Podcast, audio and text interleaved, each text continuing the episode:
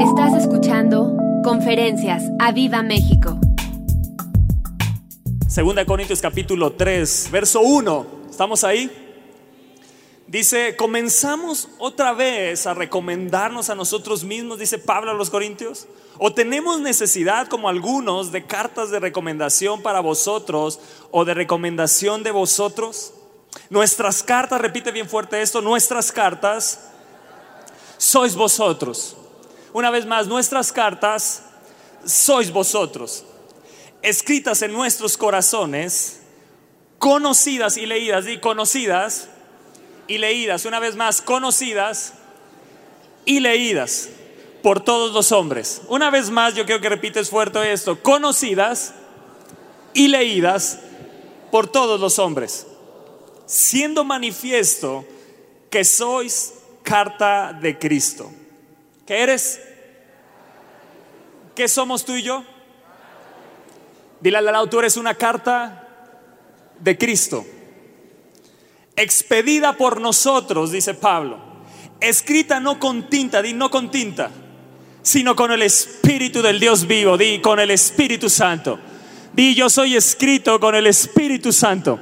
Yo soy una carta escrita por el Espíritu Santo. No en tablas de piedra, sino en tablas de carne del corazón. Wow, qué increíble esto, ¿no? ¿Te sabes una carta escrita por Cristo, eh, de Cristo, escrita por el Espíritu Santo de Dios? Tú y yo somos una carta a este mundo. Tú y yo somos una carta a todos los hombres, leída y conocida. La pregunta es qué es lo que la gente está leyendo y está conociendo de nosotros. Verdaderamente cuando nos leen y nos conocen pueden decir este es de Cristo. Pueden decir como, los, eh, como con Pedro y con Juan y les reconocían que habían estado con Jesús porque su forma de hablar, su forma de actuar, de pensar, todo demostraba que habían estado con Jesús. La pregunta es si nuestra vida refleja a Jesús, si nuestra vida verdaderamente eh, eh, manifiesta que somos una carta de Cristo escrita por el Espíritu Santo de Dios. La carta, una carta tiene varias características importantes de entender, porque si somos carta de Cristo debemos de entender esto. Una carta se escribe para el bien de los demás. Di una carta se escribe para el bien de los demás o para el bien de alguien más. Una carta también contiene la revelación de sentimientos y pensamientos de una persona a otra. Di contiene, una carta contiene la revelación de sentimientos y de pensamientos de una persona a otra. Yo sé que ya estás pensando un poquito más y te vas dando cuenta, wow. O sea que Cristo, sus pensamientos, sentimientos los puso en mí para mostrar y leer en otros lo que Él quiere. Wow. ¿No es hermoso eso? Puedes decir conmigo, wow. Ah, qué bonito se ve así la iglesia. Tercero, una carta expresa el corazón de la otra persona. Una carta en tiempo antiguo llevaba un sello. Yo sé que algunas hoy en día todavía, pero en el tiempo antiguo se, usaba generalmente que llevaban un sello. Una carta también es importante que debe de poder leerse, debe de poder leerse. Una vez más, una carta tiene que ser legible, tiene que poder leerse. Y una característica más, que a lo mejor a ti te vienen más, eh, te vienen otras, pero estas son algunas que escribí. Una carta lleva la firma de quien la escribe. Tú llevas la firma de quién? De Cristo. ¿Firmada con qué? Con su sangre preciosa. ¿Quién escribió en ti? El Espíritu Santo. Eso quiere decir que todo lo que Él escribió es claro al ver este mundo. Él no tiene letra fea, ¿verdad? No tiene letra de doctor, digo, perdón a los doctores, pero es que yo cuando voy al doctor, hay un doctor que tenemos que, en serio, ya que escribe la receta, le digo, doctor, ahora me lo puede traducir. Porque eh, es como un común denominador de los doctores, no sé por qué, eso es extraño, eso es algo curioso.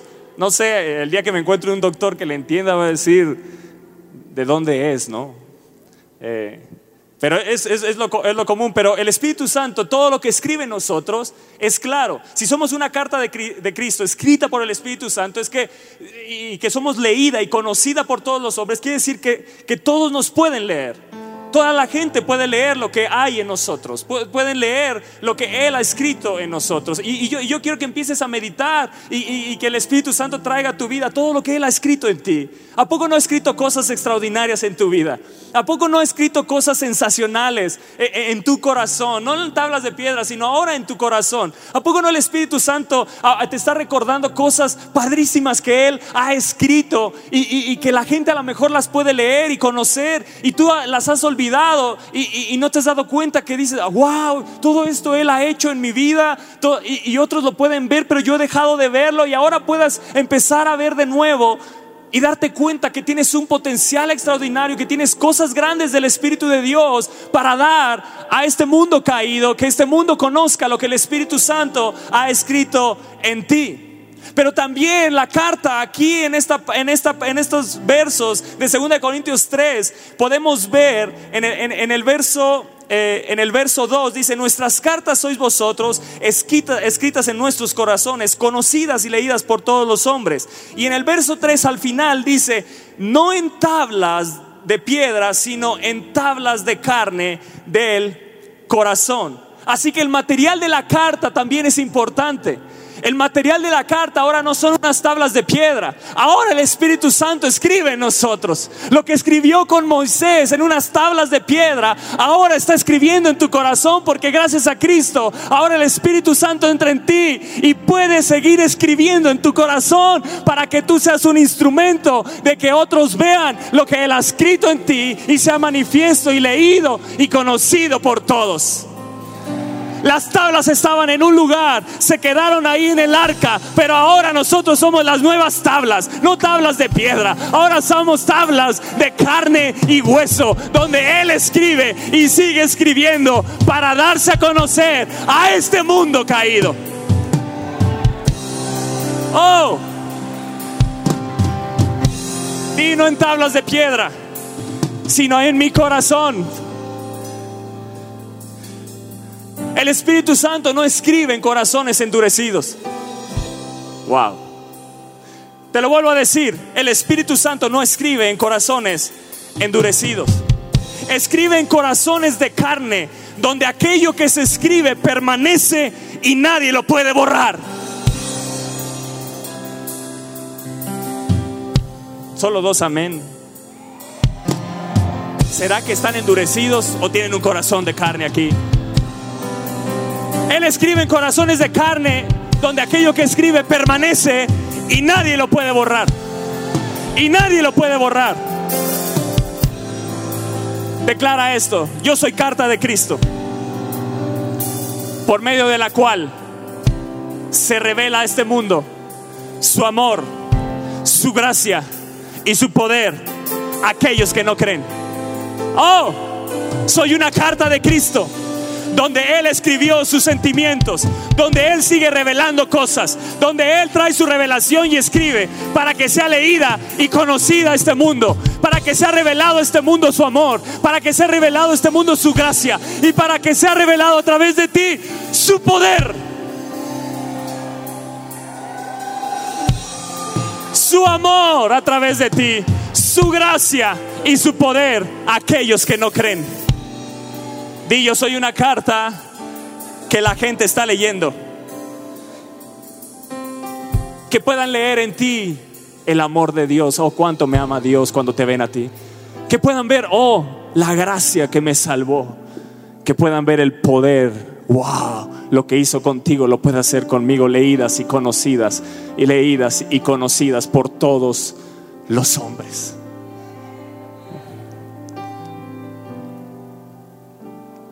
El Espíritu Santo te ha usado. Y déjame decirte que Él quiere seguir usándote para mostrar a este mundo su amor, su gracia y su poder. Te lo vuelvo a decir, te ha usado y quiere seguir usándote. Quiere seguir escribiendo en ti cosas poderosas para que sean leídas y conocidas a este mundo. Pablo dice, expedida por nosotros lo vemos ahí en, el verso 3, siendo manifiesto. Wow, siendo manifiesto. O sea, tú eres una manifestación del poder de Dios. Tú eres una manifestación del amor de Dios. Tú eres una manifestación de la gracia. Cuando tú lees una carta, te puedes dar cuenta la expresión y es como si esa persona te lo estuviera diciendo de frente. Te sientes amado a través de lo que te dice. lees sus sentimientos, ves, ves sus pensamientos y dices, wow. Siendo manifiesto que sois carta de Cristo. Y dice Pablo, expedida por nosotros. Esa palabra expedida viene del griego diaconeo, que significa ser servidor. Wow. Ser servidor, ministrar, ayudar, servir. Di ayudar, servir, ministrar. Te vas dando cuenta que tú eres una carta, que tienes una responsabilidad.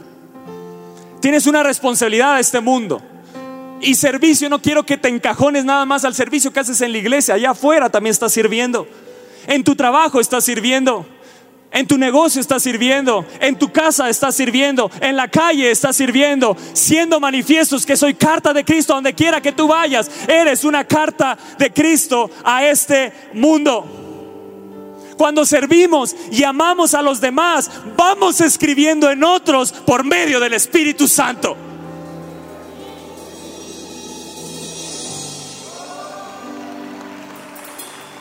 Cuando servimos y amamos, el Espíritu Santo te toma como una pluma y empiezas a escribir en el corazón de otros. No tú, el Espíritu Santo empieza a escribir. En tu corazón está escrito aquella persona que tuvo misericordia de ti. Aquellos que te han servido y te han amado. Sirviendo y amando, el Espíritu Santo escribe a través de nosotros en otros. Dios desea, amada iglesia, que impactemos este mundo. Dios desea que impactes vidas por medio del Espíritu Santo de Dios. Dios desea que impactes vida por el Espíritu Santo de Dios. Dios desea que impactes en tu trabajo por el Espíritu Santo de Dios, que impactes en tu negocio, que impactes en la sociedad, que impactes en la escuela, que impactes donde quiera que vayas por el Espíritu Santo de Dios. La pregunta que te hago en esta mañana, ¿qué está escribiendo el Espíritu Santo a través de ti en los demás? O puede ser que haya dejado de escribir porque no te rindes a Él para usarte. Aló. ¿Qué está escribiendo el Espíritu Santo a través de ti, por medio de ti en los demás? Este verso 2 y el verso 3 de, de 2 Corintios nos deja ver que nos debemos dejar moldear por el Espíritu Santo, que nos debemos de rendir al Espíritu Santo que la gente pueda llegar a conocer a Jesús por medio de lo que leen en ti. Leída y conocida por todos los hombres. ¿Qué habla la gente de ti? ¿Qué dice la gente de ti? Verso 4 de 2 Corintios, verso capítulo 3 dice, y tal confianza tenemos mediante Cristo para con Dios. No que seamos, di no que seamos una vez más, no que seamos muy pipiris nice, los muy acá, no que seamos competentes por nosotros mismos para pensar algo como de nosotros mismos, dice Pablo, sino que nuestra competencia proviene de Dios. No sé si me lo pueden poner en la NBI en las pantallas. Competente viene del griego jícanos jícanos, así como jícama o jícamo. Y significa idóneo y apto. Y en esta versión, en el verso 4, si lo puedes poner, esta es la confianza que delante de Dios tenemos por medio de Cristo. Tú y yo debemos de tener confianza. Tú y yo tenemos esperanza. Es una esperanza viva por medio de quién? De Cristo. Verso 5 no es que nos consideremos competentes en nosotros mismos. Nuestra capacidad viene de Dios. Nuestra capacidad viene de Él. Pablo está hablando de una rendición al Espíritu Santo. Una rendición para dejarte usar y escribir en otros, pero también dejarte usar para que otros lean y conozcan lo que Dios ha hecho en tu vida. No somos capaces, escúchame bien, de hacer nada por nosotros mismos. Te lo vuelvo a decir y grábatelo bien porque yo sé que esto dices lo conozco, pero realmente lo llevas a la acción. No somos capaces de hacer nada por nosotros mismos. No somos capaces, separados de Él, nada podéis hacer.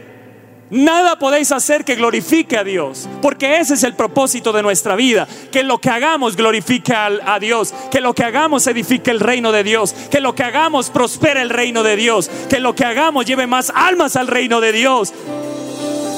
Dios nos da la capacidad para hacer todo lo que hacemos y se llama la unción del Espíritu Santo. Yo te demando hoy que la unción del Espíritu Santo te levantes ya, iglesia, y vayas e impactes este mundo que lo que has recibido aquí dejes de engordarte y vayas y enflaques bendiciendo a otros.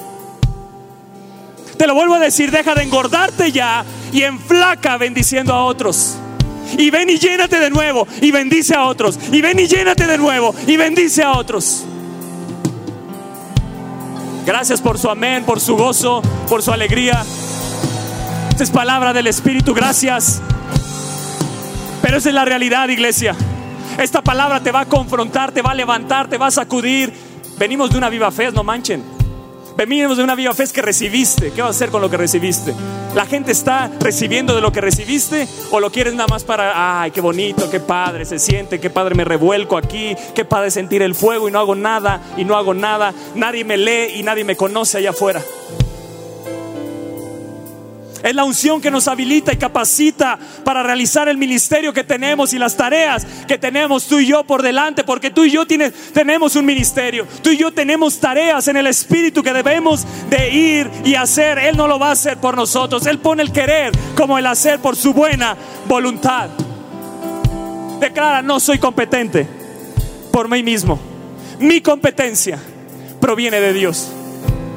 Entre más de Dios tienes, más competente eres. Entre más te rindas a Dios, más competente serás en tu trabajo, en este mundo, en el negocio, en todo lo que hagas, más competente serás. Entre más Él domine tu vida, entre más señorío del Espíritu hay en ti, más competente serás allá afuera. Dios es la fuente de nuestro poder, iglesia no somos competentes por nosotros mismos. Y sigue diciendo Pablo en el verso 6, el cual asimismo nos hizo ministros. Déjalo ahí en la, en la NBI, déjalo en la pantalla. El cual asimismo nos hizo, di nos hizo. Una vez más nos hizo. Di yo soy. Yo soy. Tú tienes que saber que eres en Cristo. No puedes delegar responsabilidad. Ah, no, eso es nada más para los pastores. No, tú eres. Yo te lo digo hoy, nos hizo, nos hizo ministros competentes de un nuevo pacto, no de la letra, sino del espíritu, porque la letra mata, más el espíritu da vida. Él nos ha capacitado para qué? ¿Para qué? ¿Para ser servidores de qué? ¿Para ser servidores de qué? Expedida por nosotros, servidores, para ministrar, para dar, para servir a otros, para ayudar a otros. Él nos ha capacitado para ser servidores. Él te ha capacitado para servir, para amar, para seguir escribiendo en otros. Tú eres una carta que manifiesta cuánto Dios ama a otros. Tú eres una carta que manifiesta la gracia, el poder y el amor de Dios.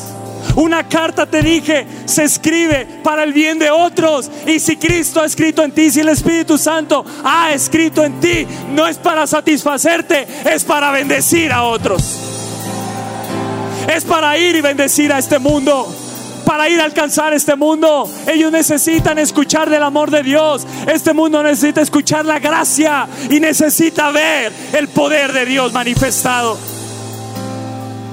No el de la letra, sino el del Espíritu.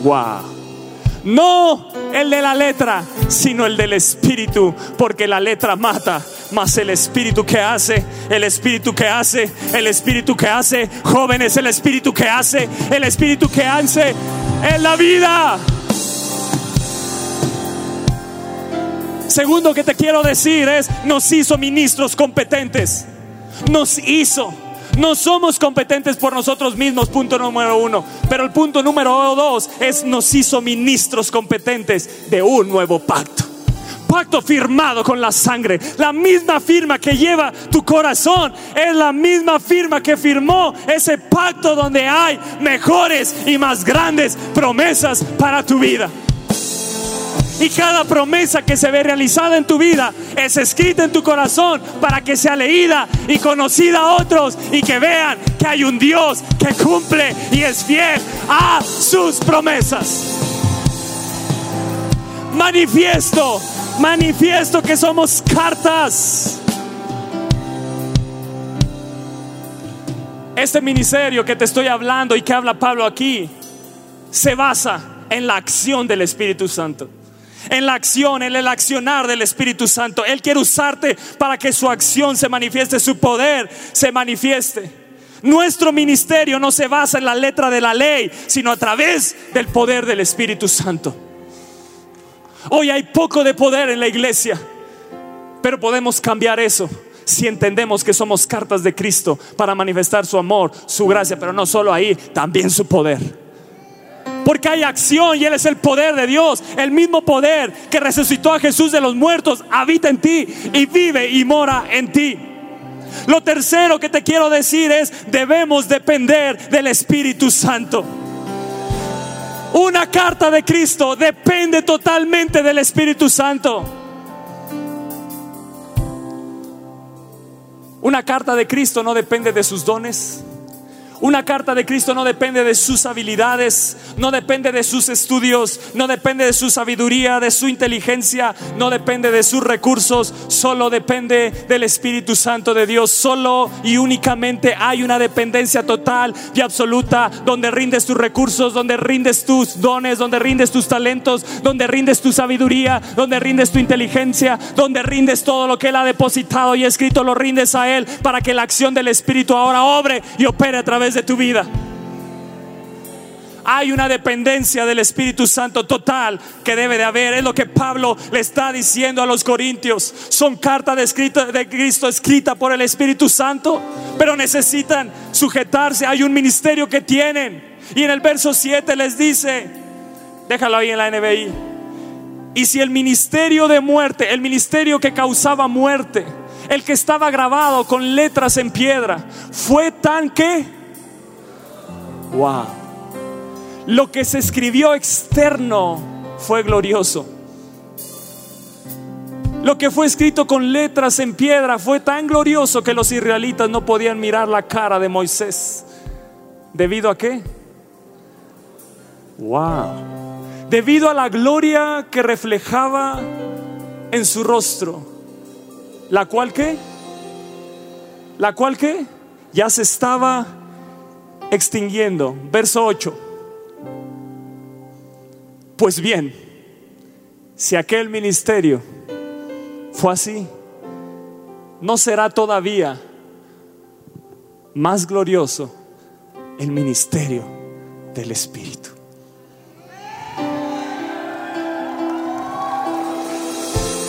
¿No será pues más glorioso el ministerio del Espíritu, dice Pablo?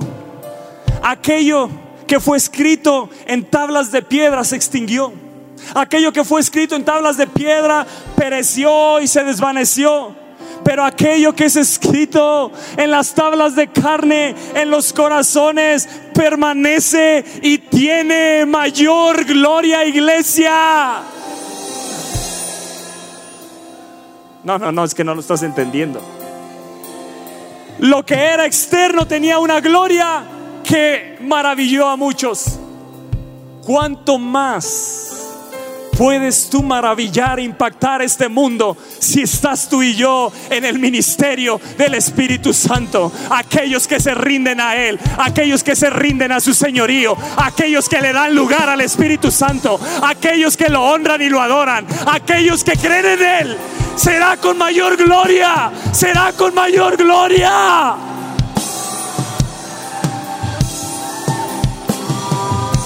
Por eso cada viva fe, por eso cada reunión.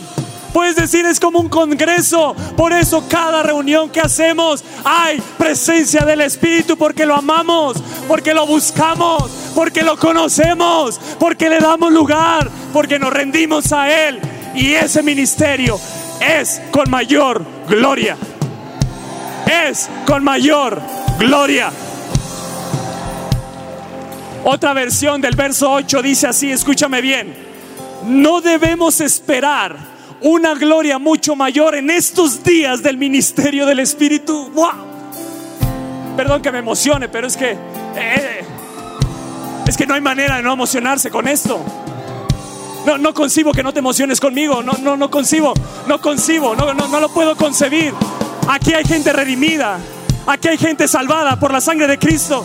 Aquí hay gente que tiene el Espíritu Santo dentro de ellos. Aquí hay gente, estoy hablándole a gente que conoce a Jesús, que conocen lo que Él hizo, que conocen que un día escribió en tablas de piedra, pero ahora escribió en tu corazón y puso la ley dentro de ti. Y el Espíritu Santo sigue escribiendo. Estoy hablándole a esa gente aquí. Eh, estoy hablando con ellos aquí. Estoy hablando con esos jóvenes aquí. Estoy hablando con los adultos aquí. Los ancianos de la iglesia que conocen al Espíritu Santo. Dice Pablo, no debemos esperar. Uy, si yo espero una mayor gloria cada vez que nos reunimos, yo espero una mayor gloria. No debemos esperar una gloria mucho mayor en estos días del ministerio del Espíritu. Wow profetizó hace estos días, nos habló hace estos días. Lo, que estamos a punto de vivir, lo que hemos vivido no se compara con la gloria que está a punto de manifestarse. No, no mires más tus problemas, tus circunstancias, no te tires al suelo, levántate en el nombre de Jesús y, y yo voy a seguir adelante porque este mundo tiene que leer y conocer lo que Cristo ha hecho en mi vida. Úsame Espíritu Santo para seguir escribiendo en los demás para seguir sirviendo y amando a otros.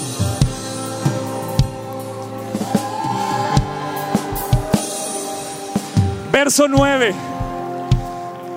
voy a tomar tantita agua, ¿me permiten?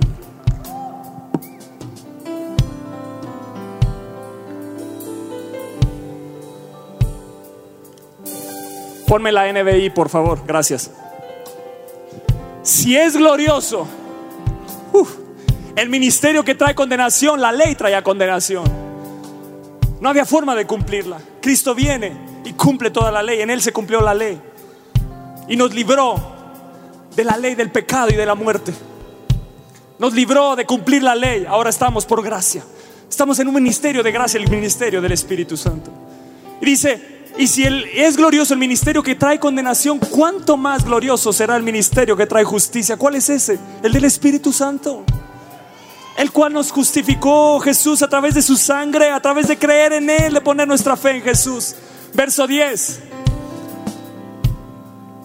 En efecto, lo que fue glorioso ya no lo es. Si se le compara, wow. ¿Cuántos de aquí al, leer la historia de Moisés cuando subía y su rostro resplandecía se maravillaron?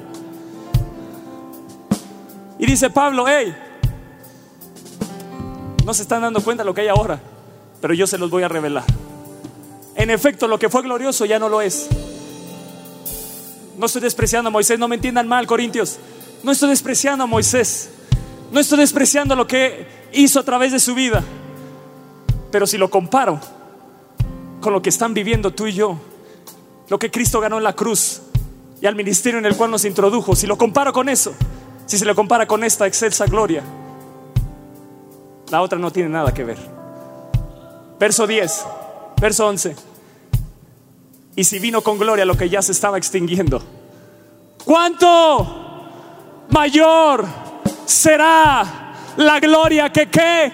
De lo que per permanece. Por eso escribió en tu corazón, en tablas de carne, para que aquello permaneciera y no se puede borrar jamás. Lo que el Espíritu Santo ha hecho en ti nadie lo puede borrar, nadie lo puede borrar, nadie lo puede borrar. Manifiéstalo a otros, muéstrale a otros que lo que Él ha hecho, que el ministerio del Espíritu es para este tiempo hasta el fin de los tiempos. Hasta el fin de los tiempos. El ministerio que se desvaneció vino con una porción de gloria. Pero ahora abrazamos, hazle así, abrazamos, abrazamos, abraza, abraza. Pero ahora abrazamos el ministerio sin desvanecimiento de una impartición permanente de gloria. ¡Ah! ¡Oh! ¡Oh! No sé si hay un entendido aquí de lo que estoy diciendo, de lo que el Espíritu Santo está dando a la iglesia hoy. La gloria del Espíritu nunca más se va a desvanecer porque fue escrita en seres eternos.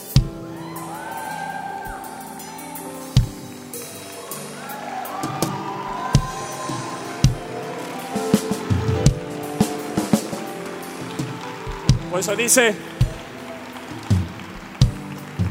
está bien las tablas, todavía las quebró y le dio otras. Pero dijo, yo quiero que mi gloria se manifieste sin límites. Yo quiero que lo que vivió Moisés lo vivan todos. Y entonces Jesús fue a la cruz y les dijo a sus discípulos, les conviene que yo me vaya. Porque ahora van a empezar a vivir como yo viví. Van a experimentar lo que yo experimento. Ahora no lo conocen pero cuando Él venga lo conocerán. Y la gloria que ven en mí. ¿Te acuerdas, Pedro? Cuando no te quería así, dijiste hagamos unas enramadas. Esa gloria viene y se va a ver en tu vida. Porque ahora ya no solo van a ver a un Jesús, van a ver a que en cada uno de ustedes a Jesús reflejado con la gloria más excelsa. ¡Oh! Oh. Dice, mucho más glorioso será lo que permanece al final del verso 11.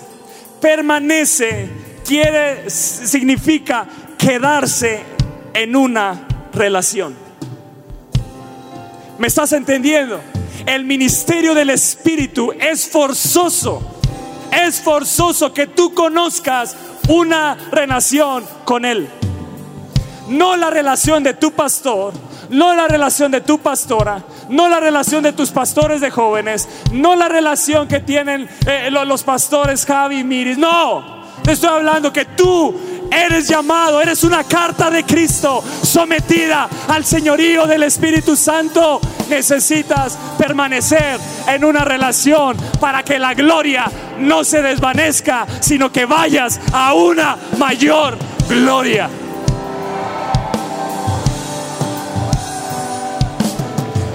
Cuarto punto, mucho más glorioso es el que permanece en una relación. Permanecer me habla de comunión. Permanecer me habla de no abandonar. Permanecer me habla de no renunciar. Habrá jóvenes aquí que digan, no voy a renunciar a ti, Espíritu Santo.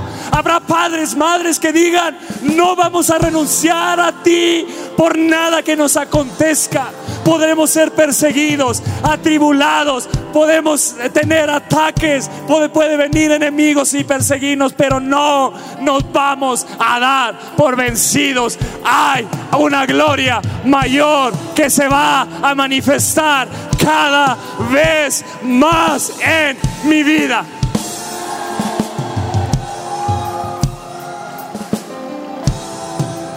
Permanecer en Jesús por medio del Espíritu Santo me hará reflejar la gloria de Dios.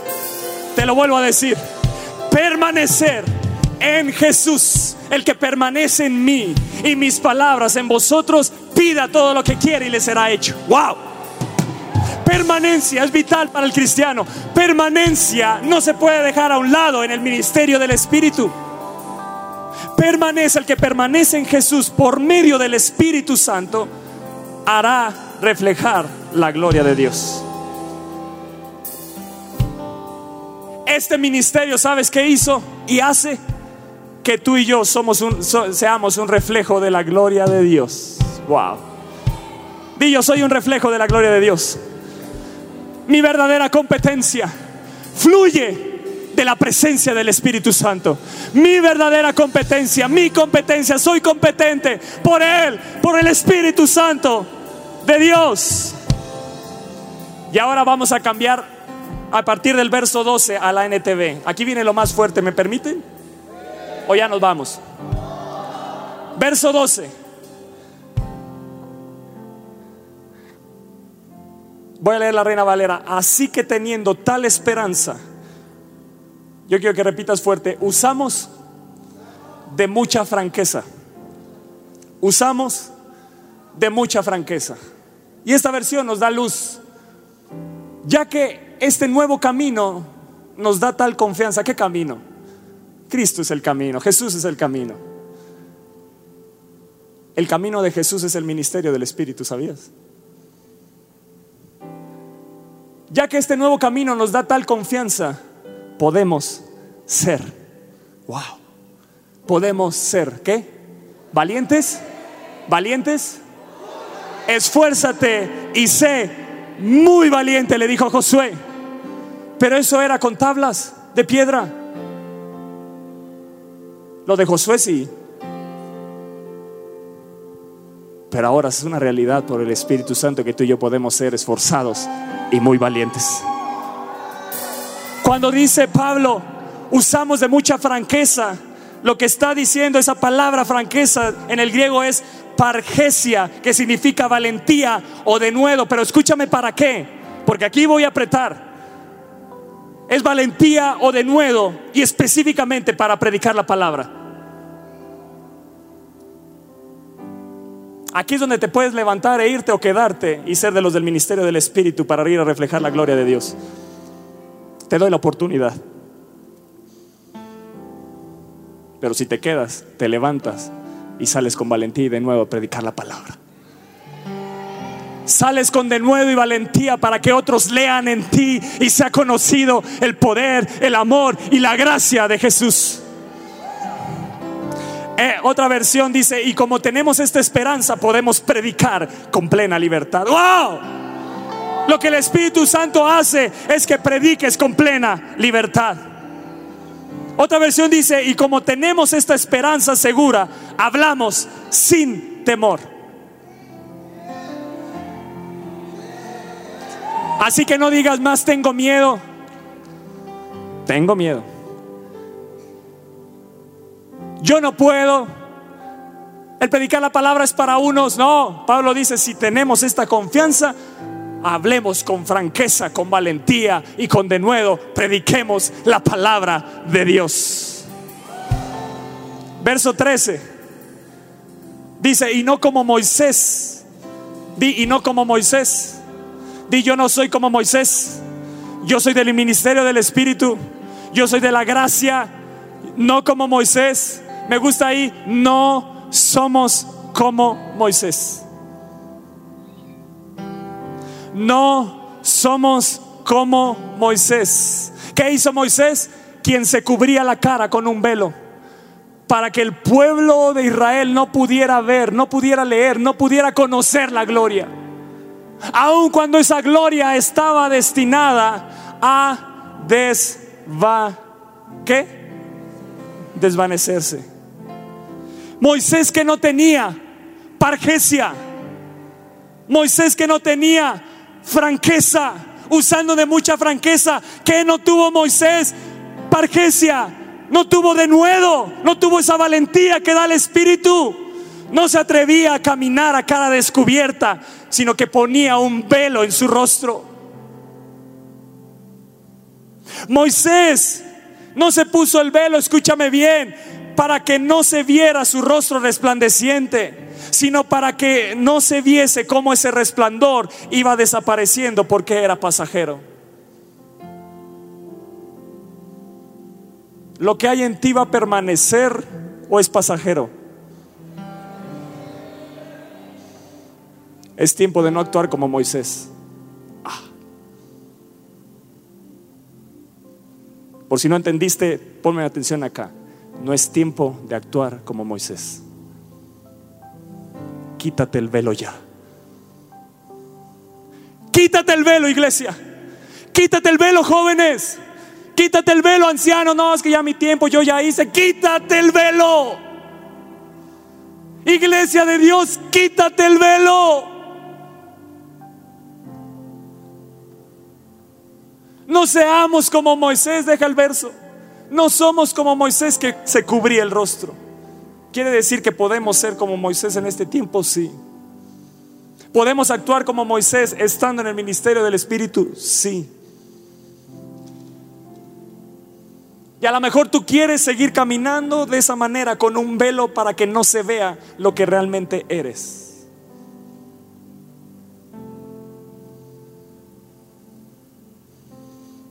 Escúchame bien, iglesia, jóvenes que están aquí, si te avergüenza ser cristiano, te avergüenza manifestar su gloria.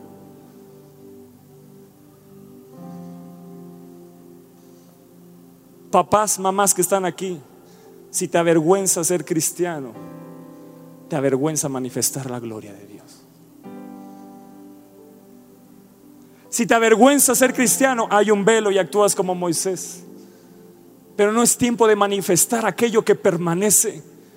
Hay una gloria en ti que no se va a desvanecer. Pero puede haber un velo que no permite que otros vean el resplandor de la gloria de Dios en tu vida. Hay un velo que no permite que seas leído y conocido todo lo que Dios ha hecho en tu vida. Hay una, no hay un denuedo, no hay una valentía para predicar la palabra. ¿Cuántos de aquí quieren parecerse a Jesús? Es su deseo parecerse a Jesús. No el ministerio del Espíritu nos hace ser como Jesús. Pero la realidad es esta iglesia, que muchos quieren, hay quienes quieren parecerse a Jesús, pero no quieren mostrar que se parecen. Te lo vuelvo a decir. ¿Me la agarraste acá? Hay quienes quieren parecerse a Jesús. Cuando decimos quién se quiere parecer, todo, wow, sí, amén. vamos, ¿quieren parecerse a Jesús? Y yo sé que lo dicen con un entusiasmo verdadero, quieren, desean. Pero no puedes parecerte a Jesús con un velo. Porque lo rasgó en la cruz del Calvario. Y es tiempo de no ponernos aquello que Él ya derribó. Es tiempo de quitarnos aquello que le costó todo a Jesús. Tú ya no caminas con una corona de espinas es una, corona de gloria. Pero hay, hay, muchos que caminan con la corona de espinas, rasgándose los pensamientos. Nadie me quiere, todos me odian. Mejor me como un gusanito. Es que nadie me ama. Espinas ahí en tus pensamientos. Pero la corona de gloria te hace saber, amado, Él me ama con amor eterno. Es grande su misericordia para conmigo. Él cumplirá su propósito en mí. Él tiene planes de bien y no de mal para darme un futuro y una esperanza. Él llevó cautiva la cautividad. Yo no vivo más en tinieblas, ahora estoy en el reino de luz. Yo soy un pueblo escogido, soy real sacerdocio. ¿Me entiendes? Tienes que caminar como gente de reino, como hombres y mujeres que pertenecemos al ministerio del Espíritu Santo de Dios. Tú y yo debemos de caminar con franqueza, debemos de caminar con denuedo, con valentía, para que por medio de la predicación del Evangelio, arrancar de los corazones los velos que han sido puestos y que impiden que la gloria de Dios resplandezca en otros. Moisés impidió que la gloria de Dios resplandeciera en otros. No somos como Moisés. No somos como Moisés. Verso 14. Pero el entendimiento de ellos se embotó. Porque hasta el día de hoy, cuando leen el antiguo pacto, les queda el mismo velo no descubierto, el cual por Cristo es quitado, pero la mente de ellos se endureció y hasta el día de hoy, y hasta el día de hoy, hoy hay gente que necesitas ir y resplandecerlos con la gloria de Dios. Estás acá. Necesitas ir con denuedo y valentía a predicar la palabra y arrancar los velos que hay en su vida. Para que conozcan a Cristo, para que conozcan al Padre y para que conozcan al Espíritu Santo de Dios. Cada vez que se lee el antiguo pacto, el mismo velo les cubre la mente para que no puedan entender la verdad. Wow, este velo puede quitarse solamente al creer en Cristo. Hoy yo veo una generación de jóvenes aún dentro de la iglesia que pareciera que tienen un velo. Les predicas, les habla la palabra y no saben ni de qué les hablaste. En el nombre de Jesús hoy se quiebra ese velo, lo arranco en el nombre de Jesús. Lo arranco de tu mente y de tu corazón en el nombre de Jesús. Este velo puede quitarse solamente ¿cómo? Al creer en Cristo, verso 15. Efectivamente, incluso cuando cuando pareciera que lo escribió ayer, ¿no? Pareciera que eso se escribió ayer o no. Incluso hoy en día, cuando leen los escritos de Moisés, tienen el corazón cubierto con ese velo y no comprenden. Wow. Verso 16. En cambio, cuando alguien se vuelve al Señor, el velo es quitado. Verso 17. Pues el Señor. ¿Quién es el Señor? Esto es lo que le cuesta más trabajo a la iglesia entenderlo. Este verso. Se les olvida que el Espíritu Santo es Señor. Es el señorío del Espíritu, pues el Señor es el Espíritu y donde está, y donde está el Espíritu Santo o el Espíritu de Él. Eso es clave. Es el Espíritu del Señor. Allí hay libertad. Verso 18. Así que todos nosotros, a quien nos ha quitado, ha sido quitado el velo, podemos ver, podemos ver y reflejar. Podemos ver y reflejar. Podemos ver y reflejar la gloria del Señor. El Señor, quien es el Espíritu, nos hace más y más parecidos a Él a medida que somos transformados a su gloriosa imagen. ¡Wow!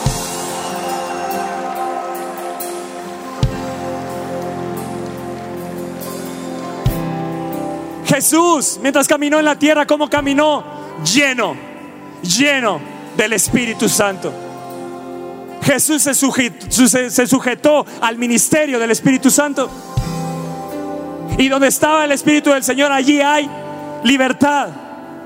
Pero solo fue hasta que Él fue a la cruz que nos envió al Espíritu Santo. Y nos hizo partícipes de Él. Y ahora el Espíritu Santo mora en ti. Lo que nos está hablando aquí Pablo es la presencia del Espíritu Santo. Él no te va a ser quitado. Pero ¿cómo vive dentro de ti? ¿Vive encendido o vive apagado? ¿Vive alegre o vive contristado? No te va a ser quitado. Pero que otros puedan verlo y que puedan reflejarlo. Es cuidando en santidad lo que Dios ha depositado en ti. Lo que está diciendo Pablo es, cuiden la presencia del Espíritu Santo en ustedes. Lo siguiente que les dice es, el señorío del Espíritu Santo es importante para la iglesia. Hoy en día se los dijo hace unos cuantos años atrás. Y ese mensaje tiene que ser hoy y para siempre hasta que Cristo venga. Porque el Espíritu y la iglesia, el Espíritu y la iglesia, el señorío del Espíritu y la iglesia dicen, ven Señor Jesús. Te voy a leer una ilustración. Una mujer cristiana piadosa perdió a su marido precisamente cuando sus dos hijos necesitaban la firme mano de un padre. Te lo vuelvo a decir, una mujer cristiana piadosa perdió a su marido precisamente cuando sus dos hijos necesitaban la firme mano de un padre. Yo no sé si a alguien le estoy hablando aquí, pero puede ser que el Espíritu Santo, no, no puede ser, sin duda a alguien le está hablando aquí esta palabra. Tuvo que aceptar huéspedes para ganarse la vida. Uno de sus huéspedes, un hombre cristiano sincero, después de haberse hospedado un año allí, se casó con la viuda. El huésped llegó a ser señor y amo. ¿El huésped llegó a qué? Fue muy interesante observar los cambios a mejor en aquella casa. Que el huésped llegase a amo significó la mayor de las diferencias. Lo que te quiero decir, si el Espíritu Santo habita en ti y no es un huésped, sino es un amo, un Señor, las diferencias que vas a ver en tu vida van a ser grandes y gloriosas. Vas a empezar a ver grandes diferencias, pastores, ministros que me están viendo. Si tú empiezas a darle el señorío en la iglesia, en tu vida, vas a ver diferencias gloriosas en tu iglesia, en tu casa y en tu ministerio y en tu vida en el nombre de Jesús. Si no reconocemos el señorío del Espíritu Santo y hacemos que el Espíritu Santo sea Señor, nuestra vida, escucha bien, nunca podremos tener dominio sobre ella. Nunca podrás tener dominio sobre tu caminar en este mundo. Nunca podrás tener dominio sobre tu carne. Y nunca podrás tener dominio sobre Satanás y sus demonios. Lleno del Espíritu Santo fue al desierto y fue tentado por Satanás, pero él tuvo dominio. Porque una persona bajo el señorío del Espíritu Santo tiene dominio sobre la carne, tiene dominio, es lo que nos enseñó Jesús en el desierto, sobre la carne, tiene dominio sobre sus deseos, tiene dominio sobre su caminar en el mundo cuando caminó en esta tierra, tiene dominio sobre Satanás y sus demonios. Pablo también nos dice, la libertad por medio del señorío del Espíritu es importante. No dice solamente el señorío del Espíritu, sino que dice, donde está el Espíritu del Señor, allí hay libertad. Y luego dice Pablo, por tanto nosotros todos, di nosotros todos, mirando, di mirando a cada descubierta, como en un espejo, la gloria del Señor, somos transformados de gloria en gloria en la misma imagen como por el Espíritu Santo del Señor. Lo siguiente que les dijo Pablo es, su señorío nos transforma de gloria en gloria. El señorío del Espíritu Santo te va a transformar de gloria en gloria. Te voy a leer. Otra versión dice, ya sin el velo que nos cubría la cara. Di ya sin el velo. Una vez más, ya sin el velo. Dile al lado, quítate el velo. Ya sin el velo que nos cubría la cara. Somos, di somos, como un espejo que refleja la gloria del Señor. Wow. Somos como un espejo que refleja la gloria del Señor y vamos transformándonos en su imagen misma por cada vez que tenemos más de su gloria, porque cada vez tenemos más de su gloria y esto por la acción del Señor que es el Espíritu Santo de Dios. ¿Dónde obtuvo Moisés ese resplandor? Cuando subió al monte en la presencia de Dios. Moisés nos da la clave para permanecer delante de Él mirando a cara descubierta. Quitando el velo y mirando a cara descubierta es mirando a Dios, mirándolo y contemplándolo en la presencia de Dios. Ahí es donde nuestro rostro va a resplandecer. Ahí es donde Él sigue escribiendo con la tinta del Espíritu Santo de Dios. Es cuando eres usado en las manos del Espíritu para ir e impactar a otros con la gloria de Dios. Iglesia, nuestra vida va a reflejar lo que pasamos tiempo contemplando. Ya me voy. Sí, porque ustedes como que no, no, aquí no reaccionan. Esta vida, esta predicación, si no te mueve, nuestra vida nuestra vida va a reflejar lo que pasamos tiempo contemplando.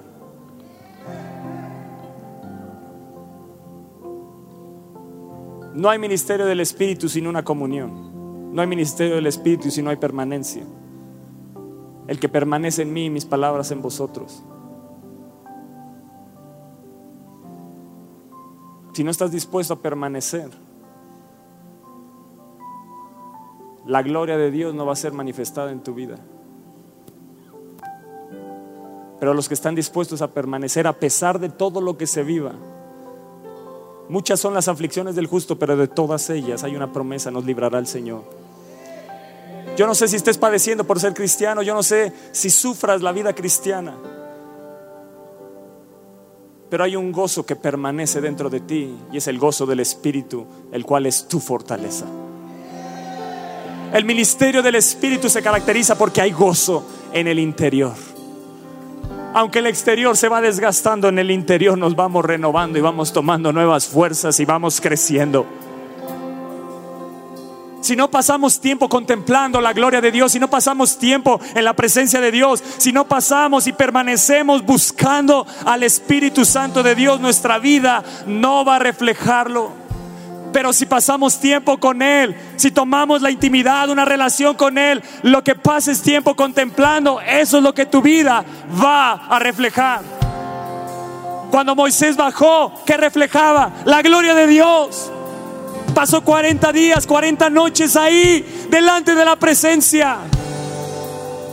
Y lo que pasemos tiempo contemplando lo vamos a manifestar este mundo. Nuestra vida va a reflejar mayor gloria. Nuestra vida va a reflejar mayor gloria por permanecer en comunión con Dios, pero ahora por medio del Espíritu Santo. Oh, iglesia, debemos de invertir tiempo buscando la presencia de Dios y esperar ahí, escúchame bien, y esperar ahí que el Espíritu Santo nos transforme en la imagen de Jesús. Ah. Oh.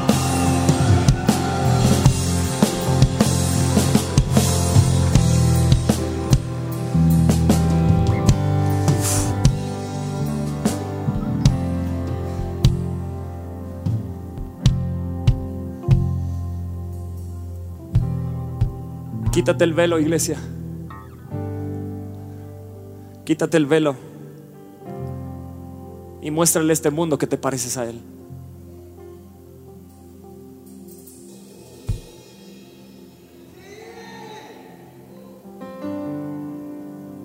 Muéstrale a la gente de tu trabajo que te pareces a Él. Te dominan las groserías. Él es el único que puede cambiar tu forma de hablar. Te dominan los chistes de doble sentido. Él es el único que te puede transformar. Esposas, te domina el controlar a tu esposo, Él es el único que te puede dominar. Hijos, te cuesta trabajo obedecer, Él es el único que te va a hacer entender a tus padres para obedecerlos. Necesitas rendirte al Espíritu Santo completamente. Necesitas rendirte por completo al Espíritu Santo. Necesitas pedirle perdón porque has caminado con velos. Porque aunque te quieres parecer a Jesús y realmente te pareces, pero detrás del velo nunca lo reflejarás. Ahora no caminamos como Moisés. Ahora mirándolo a cara descubierta, ya no nos ponemos más el velo. Te voy a leer esta versión y con esto cierro. Verso 18, todos podemos acercarnos a Él. Wow con el velo quitado de nuestras caras. Y sin el velo, todos nos convertimos en espejos que reflejan brillantemente la gloria del Señor Jesús. Wow.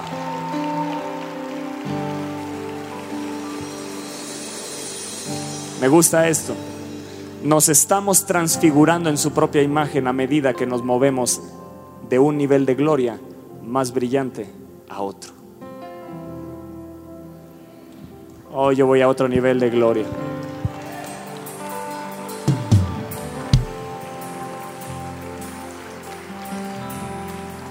Hoy puedes leer lo que el Espíritu Santo ha escrito en mi corazón, ¿sí o no? Hoy puede ser manifiesto, ¿sí o no? Tienes que caminar con velo quitado. Quítate el velo. Quítate el velo. Quítate el velo. Tienes que tomar una decisión. El velo que Cristo quitó no te lo vuelvas a poner jamás. Hablamos con franqueza. Hablamos con el denuedo del Espíritu. Cómo se levantó Pedro y Juan. hablando con denuedo del Espíritu. Hablaban con franqueza, no se avergonzaban. Dijeron, es necesario obedecer a Dios antes que a los hombres. Hubo un cambio en su vida cuando el Espíritu Santo vino y tomó señorío sobre ellos. Tu vida va a ser transformada cuando como familias le rindas tu familia todo al señorío del Espíritu Santo.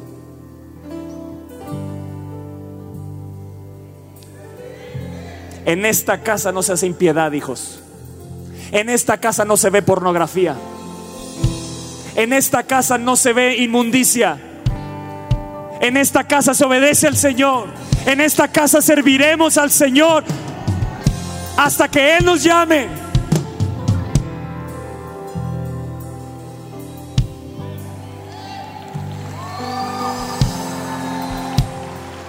Habrá padres comprometidos a someterse al señorío del Espíritu. ¿Estás dispuesto, Padre, hijos que están aquí, a rendir todos sus anhelos, deseos para seguirlos de Él? ¿Estás dispuesto a que Él siga escribiendo en ti? Jóvenes estarán dispuestos a obedecer para no andar ahorita de novios cuando ni siquiera trabajan y no ganan ni un peso y obedecer a sus pastores y obedecer lo que dice la palabra de Dios. Ser obedientes a sus pastores. Este es un llamado especial. Hay un llamado especial, hay una urgencia del Espíritu en este tiempo para salir y predicar de Él, para quitarnos el velo y hablar con denuedo. Él es el único que te va a dar el denuedo, la valentía que tú dices que yo no puedo. Él sí puede en ti. Él sí puede en ti. ¿Estarás dispuesto, escúchame bien, a rendir tus dones? Rendirlos, escúchame bien, a rendir tus dones, a rendir lo que Él te ha dado, a decir esto no es mío, esto es de Dios y yo lo rindo a Él, a rendir tu economía, padres que están aquí, jóvenes que ya trabajan, rendir tu economía, no te estoy dando que lo des todo, sino rendirlo para que Él lo use como Él quiera.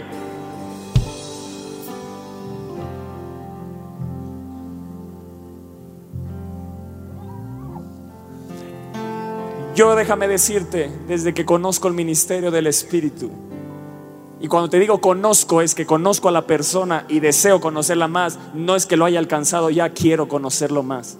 Mi vida fue transformada. Los que me conocen de cerca pueden decir, es cierto.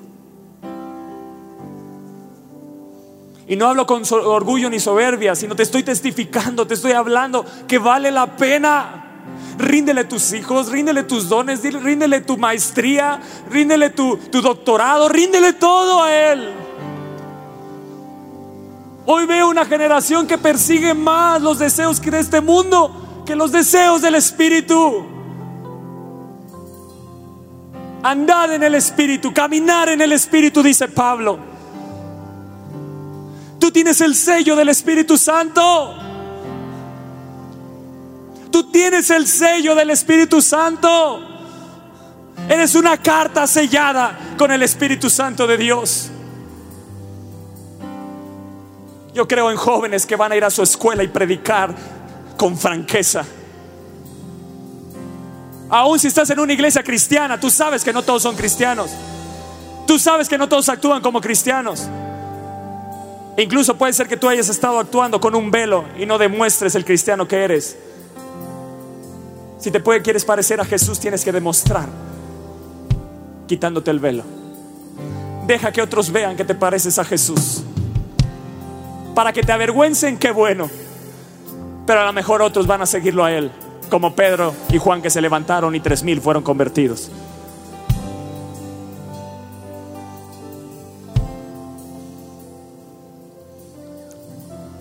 Si estás en adulterio, si estás en fornicación, hoy te rindes completamente. Hoy se acaba eso, hoy te levantas diferente en el nombre de Jesús. Deja de ponerte un velo. Deja de ponerte un velo. Quítate el velo. El velo que Cristo le costó todo en la cruz del Calvario y que se rasgó en dos. Deja de ponértelo. Muchos lo cosieron y se lo pusieron de nuevo. Quítatelo ya. Ahora en el nombre de Jesús. Dile Espíritu Santo, si he caminado con un velo, te pido perdón te pido perdón. Si hay áreas de mi vida que no he querido mostrarle a otros y he caminado con un velo, te pido perdón. te pido perdón. Si camino con sin un velo dentro de la iglesia, pero saliendo de aquí me lo pongo, te pido perdón. Pero transfórmame en un cristiano genuino. Espíritu Santo, no te quiero como un huésped. Se el amo. Sé el Señor. Diles el Señor. Enséñame dónde quieres señorear, qué áreas no te he rendido. Dile, enséñame. Iglesia, yo no sé cómo te puedes quedar en tu lugar después de esta palabra. Yo no entiendo.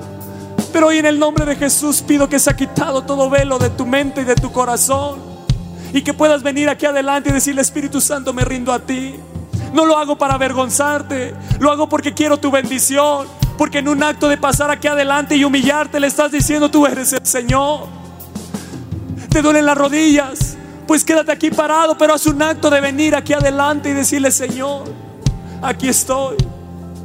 Mata el orgullo en mí de quedarme ahí en mi lugar pensando que no necesito hacer nada. ¿Quiénes somos nosotros para decir, yo no necesito más, yo no necesito rendirme más?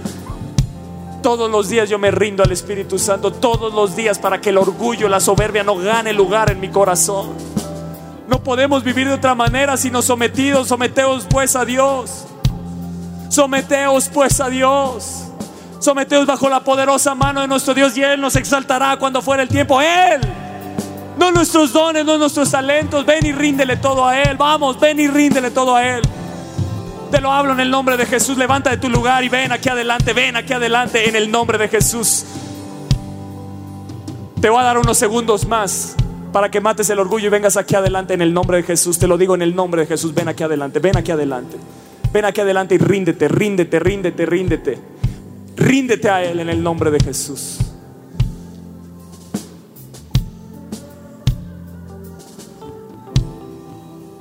El Espíritu Santo está actuando, está actuando, está actuando, pero actúa cuando vienes y te rindes, te expones a la presencia. Te expones a la presencia. Te expones a la presencia. Te expones a la presencia. Te expones a la presencia.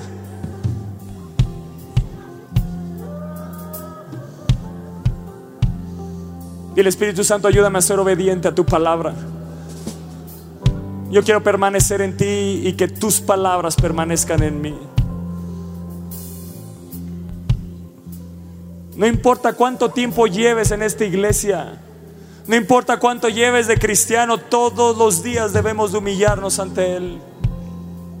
Todos los días nos debemos de humillar ante Él. Nos debemos postrar ante el Espíritu Santo.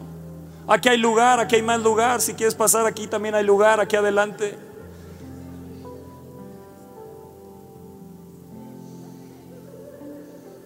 La parte de allá hay más lugar, si quieres postrarte ahí. Pero no hay iglesia más hermosa que aquella que se postra ante el señorío del Espíritu Santo y le dice, sé como tú, que se haga como tú quieres.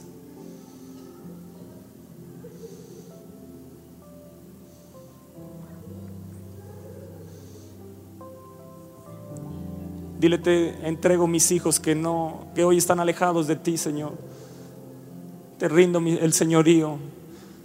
Te rindo el señorío de mi vida, el, mi dominio, todo lo que he tenido en mis manos, hoy lo rindo a ti. Te digo, toma tu lugar. Toma tu lugar en mi casa, en mi corazón, en este templo.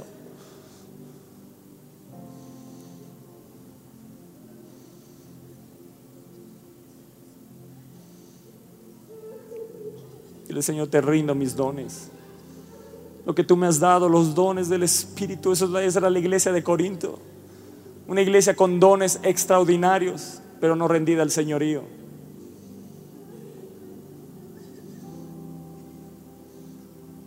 Y yo tengo temor de que esta iglesia conozca tanto del Espíritu que llegue un punto donde ya no, nos, ya no nos sorprenda ni nos maraville su gloria. Porque somos tan expuestos a ella, pero no usados por ella. Podemos ser expuestos a esa gloria, pero no usados a esa gloria. Y ahí está el peligro. Pero cuando ves que otros la valoran, empiezas a valorarlo tú. Yo tengo temor que a Viva México deje de valorar, valorar la gloria de Dios. No, iglesia, no dejemos de valorar al Espíritu Santo. Cuando vas a otros ministerios, yo te lo digo, a los ministerios que he ido, y que no conocen del Espíritu Santo, nada más prueban tantito y desean más de Él. No nos podemos acostumbrar de las delicias que se han derramado aquí, de las delicias de disfrutar de una rendición de nuestros pastores al ministerio del Espíritu y que disfrutamos y hemos disfrutado y hemos sido bendecidos. Pero es tiempo que como hogares, como padres, digamos, en esta casa, el señorío es del Espíritu. En mi matrimonio el señorío es del Espíritu. Lo que tus hijos pasen tiempo contemplando como padres, el día de mañana ellos lo van a hacer.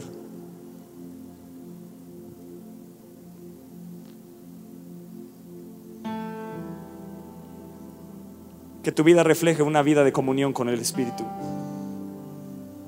Que tu vida refleje una vida de comunión con la palabra de Dios.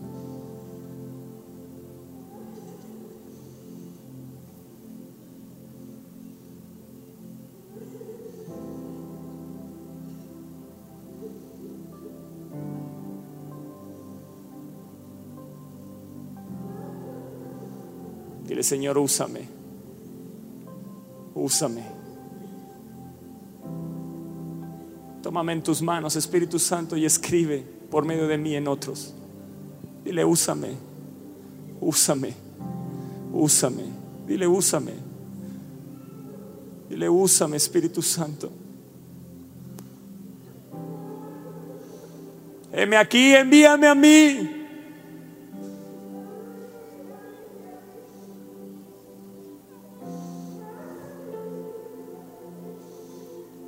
Jóvenes, ríndanse al señorío del Espíritu.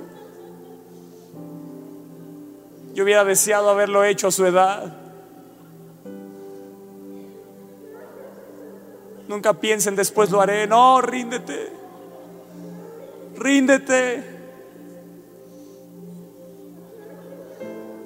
Dile Espíritu Santo, me rindo a tu señorío.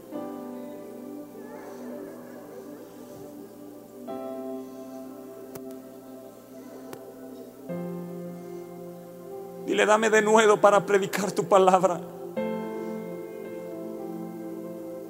Dame la valentía de Jesús para predicar tu palabra.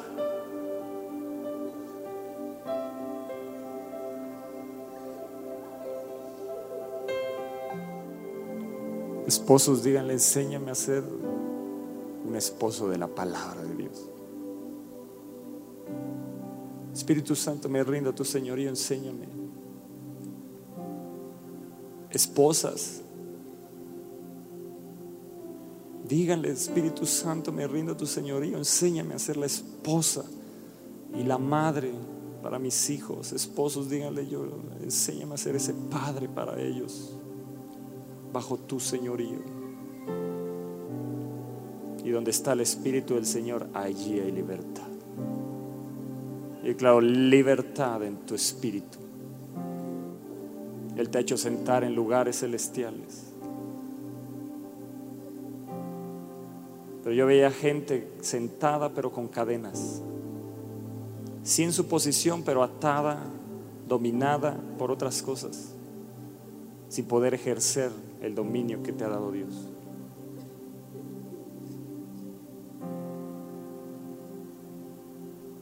Donde está el Espíritu del Señor, cuando hay una casa, un hombre, una mujer, jóvenes que se rinden él trae libertad. Yo te declaro